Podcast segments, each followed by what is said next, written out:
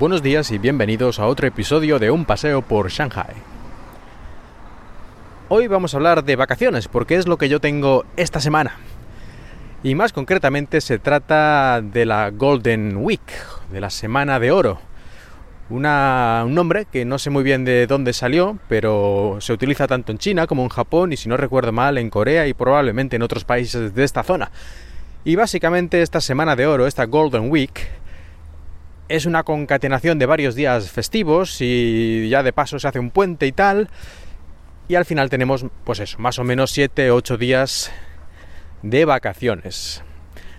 En realidad no hay una Golden Week, sino que hay dos Golden Week, por lo menos en China.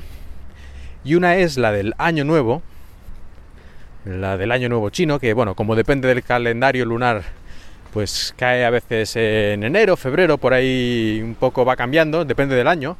Aunque en teoría esta semana de oro dura una semana, yo diría que, que suele durar bastante más, o por lo menos la gente se toma más días de vacaciones durante lo que es el año nuevo. Incluso más bien aproximándose a las dos semanas.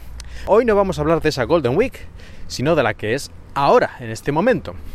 Esta semanita de vacaciones que acabo de empezar y que en este caso se trata la fiesta principal, digamos, alrededor de esta semana de vacaciones es la del 1 de octubre, que es el Día Nacional de China. Y este Día Nacional de China, como podéis suponer muchos, lo que celebra básicamente es la creación del Partido Comunista de China, el partido único que gobierna este país desde hace 70 años. Y fue el 21 de septiembre de 1941 cuando se formó oficialmente este partido. Aunque luego, digamos, la celebración o, o como queráis llamarlo, ya los fastos, se realizaron el día 1 de octubre. Y de ahí que este día se considere y se celebre como el Día Nacional de China. Pero volvamos a lo que es la Golden Week y una de las cosas que más llama la atención de esta semana de, de vacaciones es, como no podía ser de otra manera en un país tan grande y tan poblado como China, es la gigantesca cantidad de gente que se mueve dentro del país o al extranjero también, lógicamente. Pero solo dentro del país, aquí tengo unas cifras que me he mirado y dice que aproximadamente 600 millones de personas, que se dice pronto, pero es más de 10 veces la población de España, por ejemplo, pues esa cantidad de gente durante esta semanita se va por ahí de vacaciones a pasear por el país o al extranjero. Seguramente es una de las migraciones más grandes humanas que se producen cada año, por llamarlo de alguna forma, esto de migración, pero bueno, creo que me entendéis.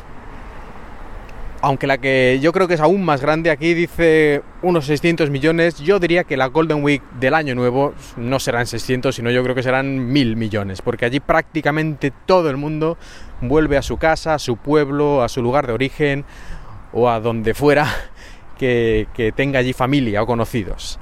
Así que si en esta Golden Week del Día Nacional de China se mueven unos 600, seguro que durante el año nuevo es muchísimo más.